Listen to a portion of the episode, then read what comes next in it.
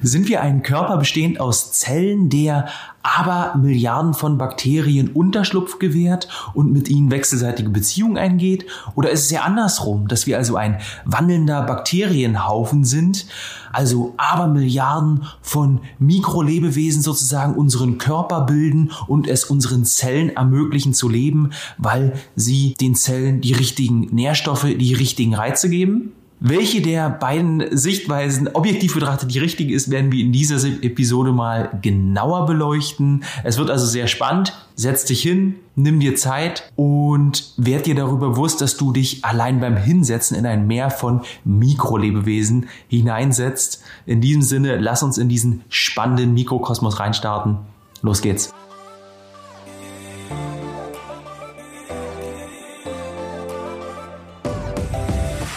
Der Tod sitzt im Darm ist ein chinesisches Sprichwort, das ich schon äh, vor einigen Jahren mal gelesen hatte. Etwas pessimistisch, würde ich sagen.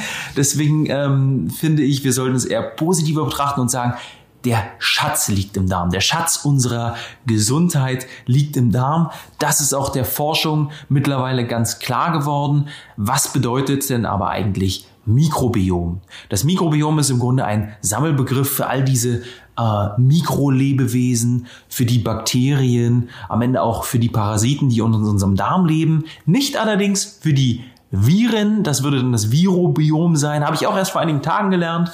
Äh, eine Wissenschaft, die noch, noch viel jünger ist als die Wissenschaft des Mikrobioms. Das Mikrobiom ist tatsächlich ein Schatz für unsere Gesundheit. Die Wissenschaft erkennt immer mehr, wie wichtig es für unsere Gesundheit ist und weiß heutzutage ziemlich genau, dass wir schon seit dem ersten Atemzug mit dem wir auf die Erde kommen, davon abhängen, weil wir eben da das erste Mal mit Abermillionen von Bakterien durch das Scheidensekret im Geburtskanal sozusagen, also durch unsere Mutter, mit diesen Bakterien besiedelt werden. Man weiß heutzutage, dass es über 100 Billionen Bakterien sind, über 1000 verschiedene Arten und man weiß natürlich, aber ich glaube, das weißt auch du, dass äh, sich die Bakterien am Ende von dem ernähren, was wir essen. Sie ernähren sich also von unseren Nahrungsmitteln, von unseren Lebensmitteln, von das, was, von dem, was am Ende im Darm landet. Und ganz interessant dabei ist eben, dass es nicht nur schlechte oder auch nicht nur gute Bakterien gibt, sondern jedes Bakterium hat seine Aufgabe, die am Ende auch wichtig ist. Letztendlich kommt es auf das Verhältnis von guten und schlechten Bakterien an. Darum soll es heute auch gehen. Vor einiger Zeit gab es eine wissenschaftliche Revolution in diesem Bereich, im Bereich des Mikrobioms. Nämlich hat man zuerst herausgefunden, dass die Bakterien, die in unserem Darm leben, dafür verantwortlich sind oder mitverantwortlich sind, dass es bestimmte bestimmte Autoimmunerkrankungen gibt und auch eine Rolle spielen beim Thema Adipositas, also Fettleib Fettleibigkeit. Ähm, das ist übrigens ein Thema, worüber äh, oder worum es auch im anschließenden Interviewausschnitt noch geht. Auch heute wird es wieder einen Interviewausschnitt geben. Deswegen bleib unbedingt bis zum Ende dran. Erzähle ich dir aber gleich noch mehr dazu. Es gab, wie gesagt, diese wissenschaftliche Revolution. Zuerst ging es eben darum, dass man herausgefunden hat, okay, Adipositas, Autoimmunerkrankung.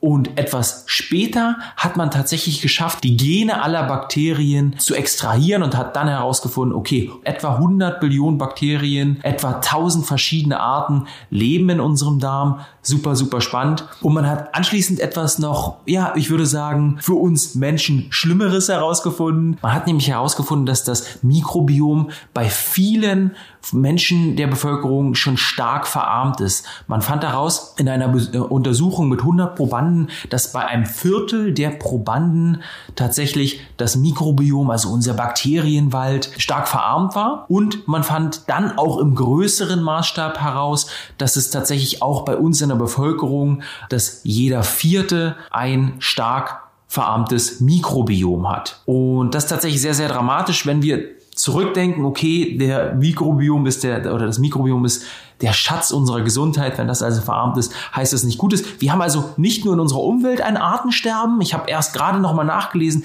30.000 Arten ähm, sind gerade vom Aussterben bedroht. Das ist sehr, sehr dramatisch. Wir haben dieses Aussterben aber auch in unserem Darm. Und ich hatte schon gesagt, Bakterienwald ist vielleicht so eine, eine Metapher, ähm, wie man sich unser Mikrobiom vorstellen könnte. Wir wissen heutzutage, dass bei jedem von uns das Mikrobiom anders aussieht. Man kann also nicht sagen, genau so sollte es aussehen, sondern jeder von uns hat ein anderes unterschiedliches Mikrobiom. Bei dem einen eben sehr dicht und sehr, sehr gesund, wie in einem gesunden Wald, der floriert, der grün ist, wo es verschiedene Tiere gibt und bei dem anderen aber eher licht und verarmt. Und da kommt es eben zum Problem, weil die Forschung hat herausgefunden, es geht um zwei Dinge. Es geht einerseits um die Vielfältigkeit und andererseits um den Zustand. Das sind die wichtigsten Parameter sozusagen, woran wir ein gesundes Mikrobiom messen. Da sieht man eben schon, dass es am Ende auch auf das Verhältnis ankommt. Das heißt also, man hat herausgefunden, dass bestimmte Erkrankungen damit einhergehen oder starke Zusammenhänge dazu haben, wie verarmt das Mikrobiom ist. Und man hat auch herausgefunden, dass Menschen mit verarmtem Mikrobiom wirklich viel, viel anfälliger für Erkrankungen sind und auch viel, viel anfälliger für chronische Erkrankungen wie chronische Darmerkrankungen, Autoimmunerkrankungen etc. Wenn man jetzt also weiß, dass unser Mikrobiom bei einem Viertel der Bevölkerung stark verarmt ist, dass wir ein Artensterben in unserem Darm haben, da muss man sich ja fragen, okay, war das schon immer so? Ist das eine neue Entwicklung? Und wenn ja, wovon hängt das denn eigentlich ab? Wie kam es denn eigentlich dazu? Und lass uns mal erst die erste Frage durchgehen. War das schon immer so? Um diese Frage zu beantworten, gibt es wirklich viele Forscher mittlerweile, die sich indigen lebende Völker anschauen. Das heißt also Völker, die noch ein ursprüngliches Leben leben. Völker, die zum Beispiel ähm, die Hadza in Tansania, die in Afrika ein sehr, sehr zurückgezogenes Leben leben, wenig Einflüsse von draußen haben, die Yanomami-Indianer in Südamerika, die auch dort wirklich noch völlig zurückgezogen leben. Ähm, diese Menschen hat man untersucht und da gibt es einige sehr, sehr lustige Anekdoten, weil ähm, ja am Ende muss man eben die Kacke von den Leuten untersuchen. Und ähm, man kann sich vorstellen, wie diese Ureinwohner reagieren, wenn Forscher da hinkommen und sich die Exkremente von ihnen angucken möchten. Ich habe da eine sehr, sehr lustige Story von einem ähm, äh, Doktoren, den ich äh, ja schon einige Zeit kenne, von dem ich sehr, sehr viel lernen durfte, der auch einige Ureinwohner untersucht hat, wirklich in den Busch von Südamerika äh, gefahren ist und dort äh, die Kita war untersucht hat und festgestellt hat, dass es sehr, sehr schwierig ist, sie zu überzeugen. Sie eben gefragt hat, okay, kann ich ähm, mir zumindest mal eure, euren Code angucken, euren Stuhl angucken, kann ich ihn fotografieren und ja, das war eine, eine ziemlich große Diskussion, wie er mir erzählte. Es war eben so, dass am Ende er gerade mal sich den, den Stuhl angucken durfte. Er durfte keine Fotos machen und sie auch nicht genauer untersuchen. Ähm, ein amerikanischer Anthropologe, der Dr. Jeff Leach, der hatte zum Beispiel viel, viel mehr Erfolg bei den Hadza in Tansania. Er ähm, hat es geschafft, sie zu untersuchen, aber auch da war es so, dass die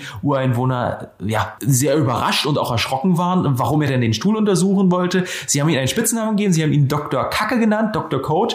Ich weiß jetzt nicht mehr genau, wie es eben in deren Sprache hieß, aber da sieht man auch schon mal, wie die damit umgegangen sind. Was man aber eben dann an diesen Code-Analysen herausgefunden hat, auch bei den Yanomami-Indianern zum Beispiel in Südamerika, war sehr, sehr eindeutig. Nämlich das Mikrobiom bei solchen sehr, sehr zurückgezogen lebenden Völkern noch sehr, sehr ungefähr um die Hälfte vielfältiger war als bei westlichen Bevölkerungen. Und dann kann man sich natürlich auch die Frage stellen, okay, warum schaut man sich denn gerade diese Völker an, weil diese Völker noch eine Lebensweise haben, die der Lebensweise, wie wir es vor Hunderttausenden von Jahren gewohnt waren, eben noch sehr nahe kommt. Sie sind den Mikrobiomen ausgesetzt, sie nehmen auch die Pflanzen zu sich. Gerade die Hadza in Tansania leben eben wirklich noch, wie es der Homo sapiens vor Hunderttausenden von Jahren gemacht hat. Sie leben immer noch in Afrika, so wie wir ja auch aus Afrika, aus mediterranen Gebieten in Afrika kommen. Deswegen kann man wirklich sagen, dass man hier einen wunderbaren Vergleich dazu ziehen kann, wie es eigentlich perfekt ist für unsere Rasse für den Homo sapiens. Was sind jetzt aber die Ursachen? Wie kam es denn dazu,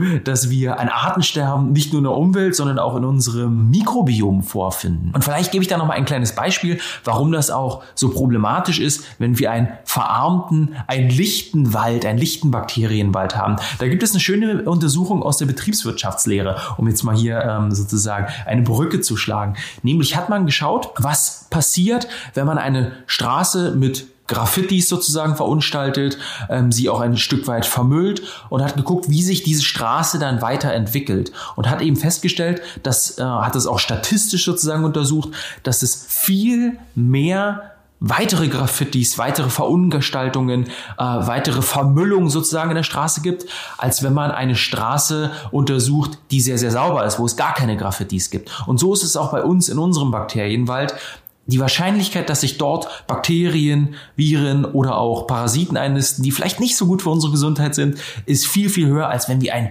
vielfältigen, gesunden Bakterienwald haben. So, jetzt aber zu den Ursachen. Es gibt im Grunde drei große Ursachen, die dazu geführt haben, dass unser Mikrobiom verarmt. Einerseits ist es, ich sage mal, die Atombombe Antibiotika sozusagen für unser Darmmikrobiom, die ja in den letzten Jahren wirklich explosionsartig zugenommen hat. Hier weiß man, dass und das ist auch eine ganz, ganz interessante und äh, spannende und wichtige wissenschaftliche Erkenntnis, dass umso zeitiger, umso früher wir in unserer Jugend oder im Leben allgemein Antibiotika bekommen, desto länger sind die Langzeitfolgen. Sehr, sehr spannend. Hier sollte man also ganz genau überlegen, ob man Kindern Antibiotika gibt oder eben wirklich nur in den Fällen, wo es absolut notwendig ist. Der zweite große Punkt ist die Zunahme an Kaiserschnittgeburten. Ich hatte es schon gesagt, wir, wir bekommen sozusagen die ersten Bakterien oder kommen das erste Mal in Berührung mit Bakterien, wenn wir geboren werden, nämlich durch das Scheidensekret der Mutter, also im Geburtskanal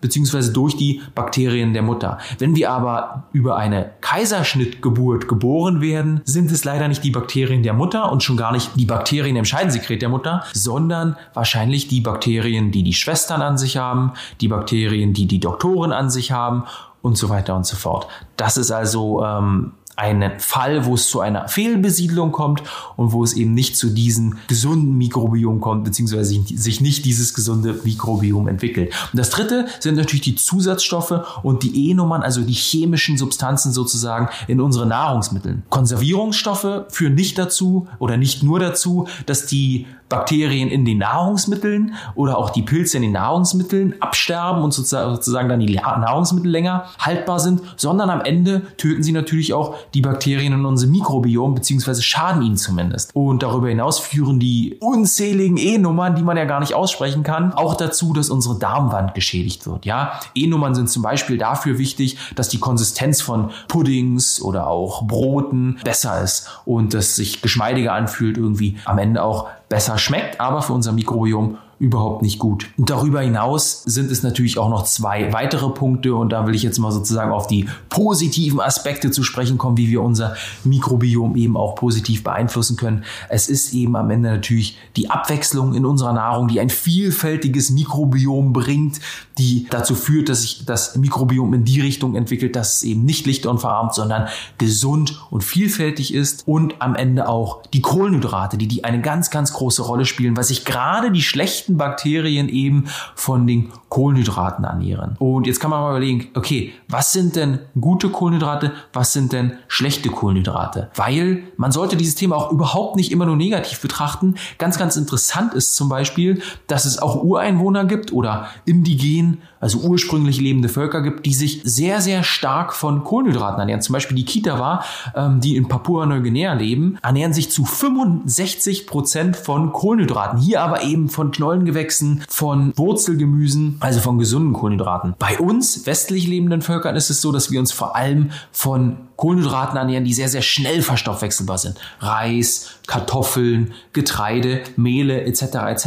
Das führt eben dazu, dass sich vor allem die schlechten Bakterien wum, explosionsartig sozusagen verbreiten können und wir wieder ein Missverhältnis haben. Ich hatte schon gesagt, es kommt vor allem auf das Verhältnis zwischen diesen Bakterien an. Super interessant ist jetzt mal dahin zu schauen, was sind gesunde Kohlenhydrate. Und da will ich einen kleinen Ausflug in die Pflanzenkunde machen. Nämlich sind vor allem die Knollengewächse, die Wurzelgemüse so gesund, so wichtig, so gut auch für unsere Bakterien, weil am Ende ernähren sich die Bakterien natürlich von Ballaststoffen, die am Ende auch nur Kohlenhydrate sind, nur etwas anderes, anders verkettet. Wir können es sozusagen nicht verstoffwechseln, aber die Bakterien in unserem Körper können es verstoffwechseln. Die freuen sich, wenn sie das bekommen.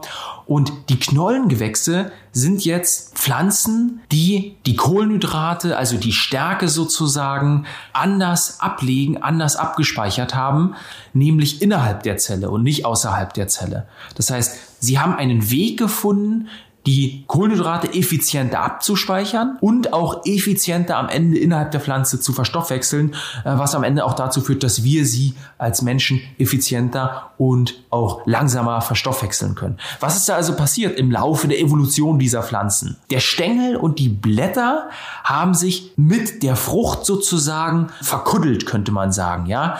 Ähm, das heißt, wenn man sich mal so Knollengewächse anguckt, also zum Beispiel Möhren, zum Beispiel Süßkartoffeln, zum Beispiel rote Beete, Beete, zum Beispiel Pastinaken, dann sieht man, dass da fast kein Stängel und auch fast keine Blätter mehr sind, sondern sie sind mit der Pflanze verwachsen. Auch die Zwiebeln zum Beispiel ähm, sind ja mit dem Stängel und auch mit den Blättern sozusagen verwachsen. Am Ende gibt es nur noch eine Frucht oder ein Gemüse, eine große Knolle. Und wenn man jetzt überlegt, okay, Philipp, ja, hm, hört sich ja alles gut an, aber woran sehe ich denn jetzt, was gesund ist, beziehungsweise woran sehe ich denn jetzt, was da jetzt genau diese Knollengewächse sind oder was da eben dieses Wurzelgemüse ist. Wurzelgemüse hört sich ja schon mal irgendwie komisch an, hört sich auch vielleicht nicht so lecker an. Ich kann aber schon mal sagen, es gibt ganz, ganz viele verschiedene Wurzelgemüse. Auch damit lässt sich eine sehr, sehr vielfältige Ernährung gestalten gestalten. Also, bei uns geht es am Ende immer um Lifestyle. Wie kann man das also in den Alltag umsetzen? Und deswegen will ich darauf eingehen. Baumringe ist hier das Stichwort. So merke ich es mir zumindest. Wenn man sich mal eine Zwiebel anguckt, sieht man natürlich diesen ähm, ringförmigen Aufbau, so wie man das auch bei Bäumen sieht, wenn man sie aufschneidet und eben an den Baumring abzählen kann, okay, wie alt ist denn so ein Baum?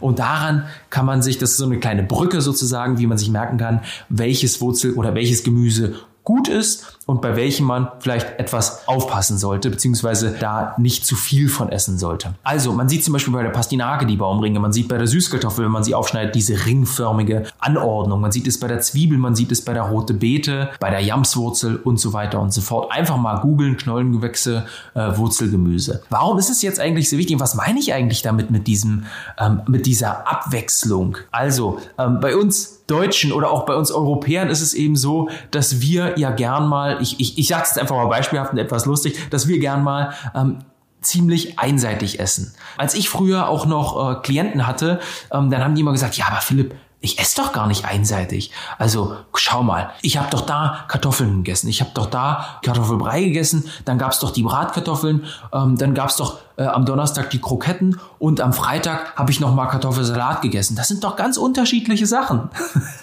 So, und jetzt wird dir natürlich klar gewesen sein oder klar geworden sein, währenddessen ich das auch jetzt, was jetzt eher ein Witz war. Natürlich, äh, aber am Ende ist es gar nicht so weit davon entfernt. Auch essen wir sehr, sehr gerne Brote. Wir essen vielleicht jeden Früh ein Brötchen. Und wenn wir das jeden Früh machen, ist das natürlich nicht abwechslungsreich, auch wenn wir immer eine andere Marmelade darauf schmieren.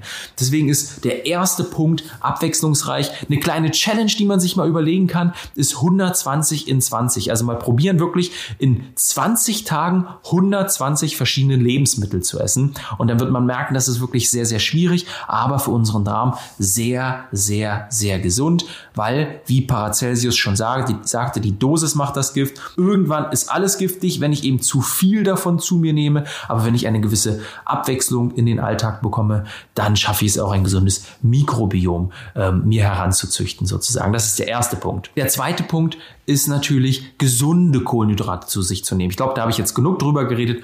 Baumringe ist hier sozusagen die kleine Brücke, die du dir merken kannst. Und der dritte Punkt ist, so grün wie nur möglich zu essen, beziehungsweise in jede Speise auch grüne Blattsalate, ähm, grünes Gemüse sozusagen mit zu integrieren, weil ich hatte schon gesagt, die Bakterien bei uns im Darm, die ernähren sich am Ende natürlich von den Ballaststoffen. Und wir haben gerade in grünem Blattgemüse oder in grünem Gemüse ganz, ganz viele gesunde Ballaststoffe. Und auch hier, wenn du sagst, oh, ich habe gar keine Lust, jeden Tag einen Salat zu essen, nein, muss ja nicht sein, aber du kannst es ja zusätzlich zu dem Essen zu dir nehmen, was du eben sowieso isst. Jetzt habe ich noch einen super interessanten Interviewausschnitt für dich. Wenn du dich schon mal gefragt hast, okay, gibt es vielleicht Moppelbakterien? Gibt es bestimmte Bakterien, die mir helfen abzunehmen? Oder wie kann ich denn eigentlich dafür sorgen, mein Mikrobiom wieder aufzuforsten? Helfen uns Probiotika? Was kann ich machen, damit das Mikrobiom wieder gesund wird? Dann lege ich dir sehr, sehr ans Herz, auf jeden Fall jetzt dran zu bleiben, weil ich nochmal ein Interviewausschnitt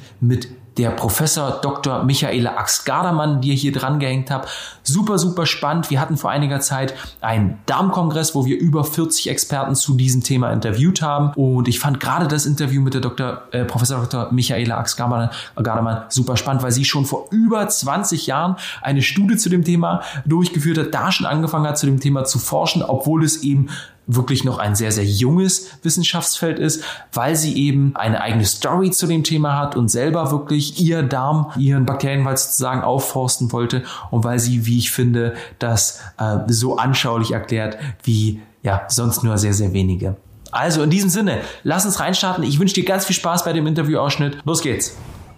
Sie haben ja mehrere Bücher geschrieben, auf die kommen wir nachher noch zu sprechen. Und eins davon heißt Schlank mit Darm.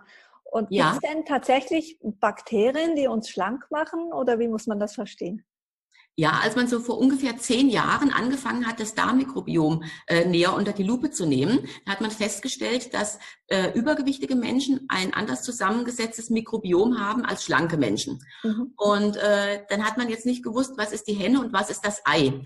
Ähm, also äh, haben Übergewichtige eine andere Darmflora, weil sie sich anders ernähren? Oder ist die Darmflora tatsächlich ursächlich für das Übergewicht? Und dann hat man ganz viele Versuche gemacht und ähm, hat zum Beispiel menschlichen Stuhl auf Mäuse ähm, übertragen und hat dann festgestellt, wenn der Stuhlspender übergewichtig war und die Mäuse diese dicke Darmflora sozusagen bekommen haben, dann sind die bei gleichem Futter, haben die ordentlich zugenommen. Ähm, wenn der Spender untergewichtig war, dann hat die Maus bei gleichem Futter abgenommen. Also da ist schon so eine ursächliche Ursache-Wirkung ähm, festzustellen. Und man weiß, dass Menschen, die zu Übergewicht neigen, die gute Futterverwerter sind, dass die, dass deren Darmflora die Nahrung einfach besser ausnutzt. Mhm. Ähm, es gibt zwei Bakteriengruppen. Äh, die eine nennen sich Firmicutes, das sind so ein bisschen die Moppelbakterien. Äh, die anderen sind die Bacteroidetes, das sind die Rank- und Schlankbakterien. Und wenn sich die Zahl der Moppelbakterien nur um 20 Prozent erhöht, dann nehmen wir 10 Prozent mehr Kalorien aus dem gleichen Essen zu uns. Das sind so am Tag 150 bis 200 Kalorien, vielleicht auch 250. Und ähm, das hört sich nicht viel an, aber über das Jahr gesehen sind das acht bis zehn Kilo zusätzliches Gewicht, wenn ich nicht jeden Tag auf diese ähm, 150 oder 200 Kalorien verzichte. Das liegt nur an einer besseren Ausnutzung der Kalorien durch unsere Darmflora. Okay. Wie, wie erklären Sie sich denn, es gibt manchmal auch Menschen, die haben eigentlich relativ hohe Firmikuten und, und nicht so viele Bakterien und sind trotzdem nicht übergewichtig. Woran kann das dann liegen? Ja, das hängt wahrscheinlich mit anderen Faktoren. Also es ist etwa ein Drittel der Menschen ähm, hat, äh, bei, bei einem Drittel der Menschen liegt es an einer Störung der Darmflora, ah. ähm, dass sie übergewichtig sind oder eben schlank sind. Mhm. Äh, bei aber ungefähr 60, 70 Prozent hat es andere Gründe. Und natürlich kann es sein, dass sie einen sehr aktiven Stoffwechsel haben, weil sie eine leichte Schilddrüsenüberfunktion haben oder viel Sport machen und das dadurch eben äh, kompensieren. Aber dieser, dieses Verhältnis Firmikuten zu Bakteriodeten, das ist nur ein Marker. Man ja. weiß zum Beispiel, dass auch andere Bakterien für oder gegen Übergewicht sprechen. Also zum Beispiel viele Akkermansia-Bakterien im Darm und eine hohe Butyrat, also Buttersäureproduktion im Darm oder auch Propionsäureproduktion im Darm, das hält schlank oder auch eine sehr vielfältige Darmflora mit ganz vielen unterschiedlichen Keimen. Das ist auch schon mal eine gute Voraussetzung, ähm, um vor Gewichtsproblemen geschützt zu sein. Ja. Also man kann es nicht nur an dem einen Marker festmachen, da mhm. haben Sie recht. Aber wir haben Studien auch dazu durchgeführt und ähm, es ist tatsächlich so, nicht jeder Schlanke hat ein gutes Mimikums-Bakteriidetes-Verhältnis, nicht jeder Übergewichtige hat ein schlechtes, aber die Tendenz ist schon so in die Richtung. Ja, also auf jeden hm. Fall ein guter Anhaltspunkt, um da mal hm. anzusetzen, ne, wenn man da äh, Probleme hat. Also wenn ich ähm, übergewichtig bin und dieses Verhältnis ist gestört, mhm. dann sollte ich auf jeden Fall mich darum kümmern, dieses Verhältnis wieder in Ordnung zu bringen, weil dann habe ich gute Chancen, Gewicht zu verlieren. Wenn ich aber ähm, übergewichtig bin und das Verhältnis ist okay, ist in Ordnung, dann macht es Sinn, nach anderen Ursachen zu suchen für das Übergewicht. Also zum Beispiel ähm, Medikamente, die ich nehmen muss, dass die verantwortlich sind, Hormone, Cortisol oder Cortisonpräparate mhm. ähm, oder auch eine Schilddrüsenstörung zum Beispiel. Ja, oder auch Stress. Stress auch, genau. Ja, sehr gut. Ähm, wie sind Sie denn selber überhaupt auf das Thema Darm gekommen? Also ich fand das selber schon immer spannend, auch schon, wie gesagt, vor 20 Jahren habe ich mich schon mhm. damit beschäftigt, weil äh, ich neben der Schulmedizin mich auch immer so ein bisschen für alternative Verfahren äh, interessiert habe, auch für Ernährungsmedizin und so weiter. Und äh, da habe ich eben vor 20 Jahren schon diese besagte Studie äh, mal durchgeführt. Dann habe ich das Thema so ein bisschen eine Zeit lang wieder ruhen lassen, weil es einfach wenig neue Erkenntnisse gab. Und ähm, also vor zehn Jahren ungefähr ähm, das Thema also diese neuen Analysemethoden aufgekommen sind, da stand das Thema plötzlich wieder im Raum. Da gab es eben äh, wahnsinnig viele Studien. Es kommen jetzt äh, immer noch vier, 5.000 verschiedene Studien pro Jahr raus. Also da gibt es einen enormen Wissenszuwachs Tag für Tag. Und äh, dann habe ich mich da auch wieder stärker mit beschäftigt. Mhm. Vielleicht auch, weil ich selber ähm, äh, erkrankt war und eine Stammzelltransplantation gebraucht habe und neun Monate lang Antibiotika nehmen musste. Ui, okay. Und ähm, da habe ich mich natürlich auch aus privaten Gründen ähm, wieder mit dem Thema beschäftigt. Ja. Würden Sie denn, wenn wir gerade bei Antibiotika sind, jedem Menschen empfehlen, der Antibiotika nimmt, nachher auch Probiotika wieder zu nehmen? Äh, prinzipiell ja. Also man weiß, dass eben äh, eine Antibiotikagabe äh, oder dass der Darm, die Darmflora nach einer Antibiotikagabe äh, mindestens acht Wochen braucht, bis sich die Darmflora wieder erholt hat, wenn ich mich dann vernünftig ernähre. Ja. Wenn ich zwei oder mehr Antibiotikagaben pro Jahr brauche, das brauchen ja manche Kinder oder ältere Menschen oder auch ähm, Menschen mit Abwehrschwäche, mhm. dann erholt sich die Darmflora auch innerhalb eines Jahres nicht mehr von alleine. Oh. Und dann ist natürlich gut, ähm, ein Präparat zu nehmen, was die Darmflora aufbaut, mhm. mit probiotischen Bakterien, aber mindestens genauso wichtig sind präbiotische Ballaststoffe, weil ich kann nur einen ganz kleinen Teil der Bakterien als probiotische Bakterien zuführen. Vielleicht erkläre ich ganz kurz erstmal den Unterschied zwischen ja, gerne. Mhm. Ähm, Probiotika kennt man ja vielleicht so von Joghurt-Drinks, die Bakterien enthalten, lebende Bakterien. Und äh, Probiotika sind Bakterien, die unsere Gesundheit gut tun, die die Gesundheit unterstützen. Und Präbiotika, das ist das Bakterienfutter. Also das, was Bakterien im Darm benötigen, um sich gut zu entwickeln. Mhm. Und wir können nur einen Teil unserer tausenden Darmbakterien, ähm, also tausend unterschiedliche Darmbakterien, ähm, mit äh, Präparaten zuführen. Wir ja. müssen aber auch die, die wir nicht zuführen können, die müssen wir unterstützen. Und dazu braucht es eben diese Ballaststoffe. Ja. Deshalb sollte ein Darmfloraaufbau nach Antibiotika nicht nur mit Bakterien passieren, äh, das wäre viel zu eng gefasst, sondern wir brauchen auch viele Präbiotika und wir müssen auch versuchen, uns darmfreundlich zu ernähren. Mhm. Super. Genau, von möglichst vielen Seiten angehen. Genau, genau. Was äh, sagen Sie denn, wenn jemand Sie fragt, also ich kriege diese Frage öfters, ob man sich an Probiotika dann auch gewöhnt und ob das dann schlecht ist, also wenn man die dann durchgängig nimmt und ob es wichtig ist, dass man da eine Pause macht? Also mit einer normalen Ernährung, wenn ich fermentierte Milchprodukte, Sauerkraut und so weiter äh, esse, dann nehme ich ja regelmäßig, äh, vielleicht täglich, probiotische Bakterien in niedrigerer Dosierung zu mir. Mhm. Ähm, Kinder, die äh, gestillt werden, nehmen Pro- und Präbiotika über die Muttermilch zu sich. Also unsere gesamte Umwelt ist belebt und wir nehmen jeden Tag Keime auf und geben Keime ab. Äh, also dieser Keimkontakt ist gut und wichtig. Wenn ich jetzt äh, sage, ich möchte das ein bisschen intensivieren und möchte äh, Präparate nehmen, mhm. dann ähm, bringt das nur was, wenn ich die einige Monate nehme. Ja. Weil die Darmbakterien müssen sich zunächst mal etablieren, ansiedeln. Ähm, bestimmte Darm, also probiotische Bakterien können andere Keimstämme auch indirekt fördern. Das heißt, dieses ganze Milieu im Darm muss sich erstmal günstig verändern, damit nach einer gewissen Zeit sich die Darmflora auch selber erhalten kann. Mhm. Wenn ich äh, ein, zwei Wochen etwas nehme, ist das wie der berühmte Tropfen auf dem heißen Stein. Ein bisschen was bringt es, aber sicher nichts von Dauer. Ja, aber sagen wir mal, ich hätte es jetzt drei oder vier Monate genommen. Finden Sie es wichtig, dass ich dann auch mal eine Pause mache? Oder könnte ich jetzt auch sagen, das tut mir so gut, ich nehme das eigentlich immer? Also es ist unterschiedlich. Es gibt Menschen, die siedeln die Darmbakterien, diese probiotischen Bakterien tatsächlich längerfristig im Darm an. Hängt wahrscheinlich auch mit der Genetik zusammen, mit dem Lebensstil, mit der Ernährung und so weiter. Mhm. Und es gibt andere, bei denen sind diese Bakterien nur nachweisbar, solange sie etwas nehmen. Und dann gehen nach und nach wieder einige Bakterien verloren. Wahrscheinlich, weil ich eben den Lebensraum diesen Bakterien nicht biete, weil ich mich vielleicht nicht so gut ernähre oder was auch immer. Mm, es ist also wichtig, dass ich parallel zu Präparaten, die ich vielleicht nehme, auch meine Ernährung umstelle und äh, eben dafür sorge, dass ich jeden Tag Präbiotika zu mir nehme mhm. und den Darm zu einem Wohlfühlort für die Bakterien mache. Und ähm, viele, also ich, ich bekomme ja auch immer viele Zuschriften. Ähm, ich weiß, dass viele äh, erstmal so zwei, drei Monate äh, hochdosiert die Präbiotika nehmen und dann eben dauerhaft ähm, in einer niedrigeren Dosierung, in der halben Dosierung oder noch ein bisschen weniger, um ja. so den Zustand ja. zu erhalten oder dass äh, manche, um die Abwehrkräfte zu stärken, vielleicht im Oktober damit beginnen und dann bis Februar oder März was nehmen und über den Sommer äh, eine Pause machen. Das sind alles Möglichkeiten, das funktioniert alles. Das kann man alles ausprobieren. Ja. Und auch selber so ein bisschen nach dem Befinden gehen.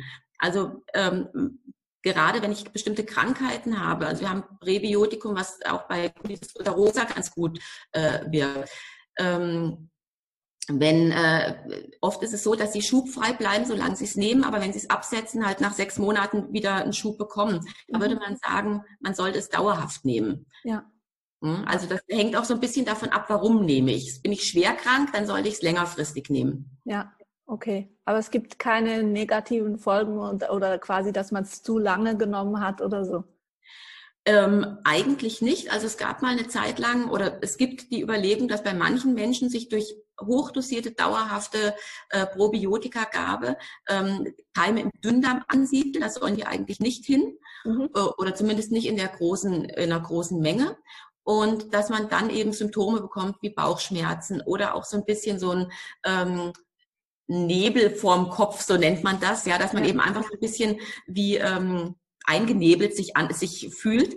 Äh, wenn das der Fall wäre, kann man das mit einer Untersuchung überprüfen lassen und kann das dann auch relativ gut wieder behandeln oder einfach dann die Präparate absetzen. Aber das ist eigentlich selten. Also das äh, habe ich jetzt noch nicht geschildert bekommen, aber es ist in der Literatur wird es ab und zu geschildert. Ja. Also auch einfach mal schauen, wie vertrage ich die Präparate. Es ist auch so, dass nicht jeder jedes Präparat verträgt. Ja, bei mhm. ähm, Allergien, Neurodermitis und so weiter sollte man Bakterien, die Histamin bilden, wie zum Beispiel E. coli-Bakterien, gibt es ja auch als Nahrungsergänzungsmittel, möglichst nicht nehmen. Oder wenn ich ähm, Gewicht äh, verlieren möchte, dann sollte ich keinen Lactobacillus acidophilus nehmen. Das ist ein Milchsäurebakterium, das eigentlich ganz viele gute Eigenschaften hat, aber das wurde jahrelang auch in der Tiermast eingesetzt. Und man weiß, dass Menschen wie auch Tiere ähm, Gewicht zunehmen, wenn sie Lactobacillus acidophilus zu sich nehmen, in längere Zeit oder höher dosiert. Also man muss da schon so ein bisschen schauen, was passt denn zu meinem Krankheits- oder Gesundheitsbild. Mhm. Ja, ich denke, es ist auch wichtig, dass die Bakterien unter sich zusammenpassen. Ne? Ja. Ähm, Sie haben ja auch ein, ein äh, oder mehrere symbiotische Produkte entwickelt, wie zum Beispiel ja. das For You Darmflora Komplex. Und genau. ähm, können Sie da vielleicht noch erklären, was man unter einem Symbiotikum versteht? Ja, also ein Symbiotikum bedeutet, dass in einem Präparat sowohl präbiotische Ballaststoffe als auch probiotische Keime enthalten sind. Also dass man das Bakterienfutter und die Bakterien gleichzeitig verabreicht. Und äh, viele Wissenschaftler halten das für die sinnvollere äh, Lösung, weil eben dadurch äh, die Bakterien gleich vor Ort auch gut versorgt werden. Ja, und ähm, man sollte darauf achten, dass die Präparate hoch genug dosiert sind. Also wir haben 100 Billionen Keime in unserem Darm. Das ist eine unvorstellbar große Zahl. Ja, das sind mehr Keime, als wir Körperzellen haben, wir Menschen. Und wenn ich dann mit einem Präparat komme, was vielleicht eine Million Keime hat, das hört sich jetzt viel an, das ist aber noch nicht mal der Tropfen auf dem heißen Stein. Das ist, das, das merkt der Darm überhaupt nicht. Also das heißt, ich muss schon etwas höher in die Milliarden Bereiche gehen, 10 Milliarden, 15, 20 Milliarden Keime pro Tag nehmen, um auch wirklich dann innerhalb von einer überschaubaren Zeit vielleicht Effekte erzielen zu können. Mhm. Mhm. Und eben, ich glaube, es ist auch wichtig, dass die Bakterien so ausgesucht sind, dass sie gut miteinander arbeiten können. Ja, auf jeden Fall. Also eine gute Mischung ist wichtig, dass also ähm, verschiedene unterschiedliche Stämme enthalten sind, nicht nur ein einzelner Stamm. Ja. Ähm, Gibt es auch Gründe, warum man nur einen einzelnen Stamm gibt. Also gibt es durchaus auch Präparate, die sinnvoll sind, aber meistens macht so eine vernünftige Mischung mit äh, fünf oder zehn oder zwölf äh, verschiedenen Stämmen äh, mehr Sinn. Mobbelbakterien, Probiotika, Bakterien, die uns helfen abzunehmen, Baumringe und Urvölker, von denen wir lernen sollen, wie wir unser Mikrobiom oder unsere Gesundheit wieder aufs nächste Level bringen können.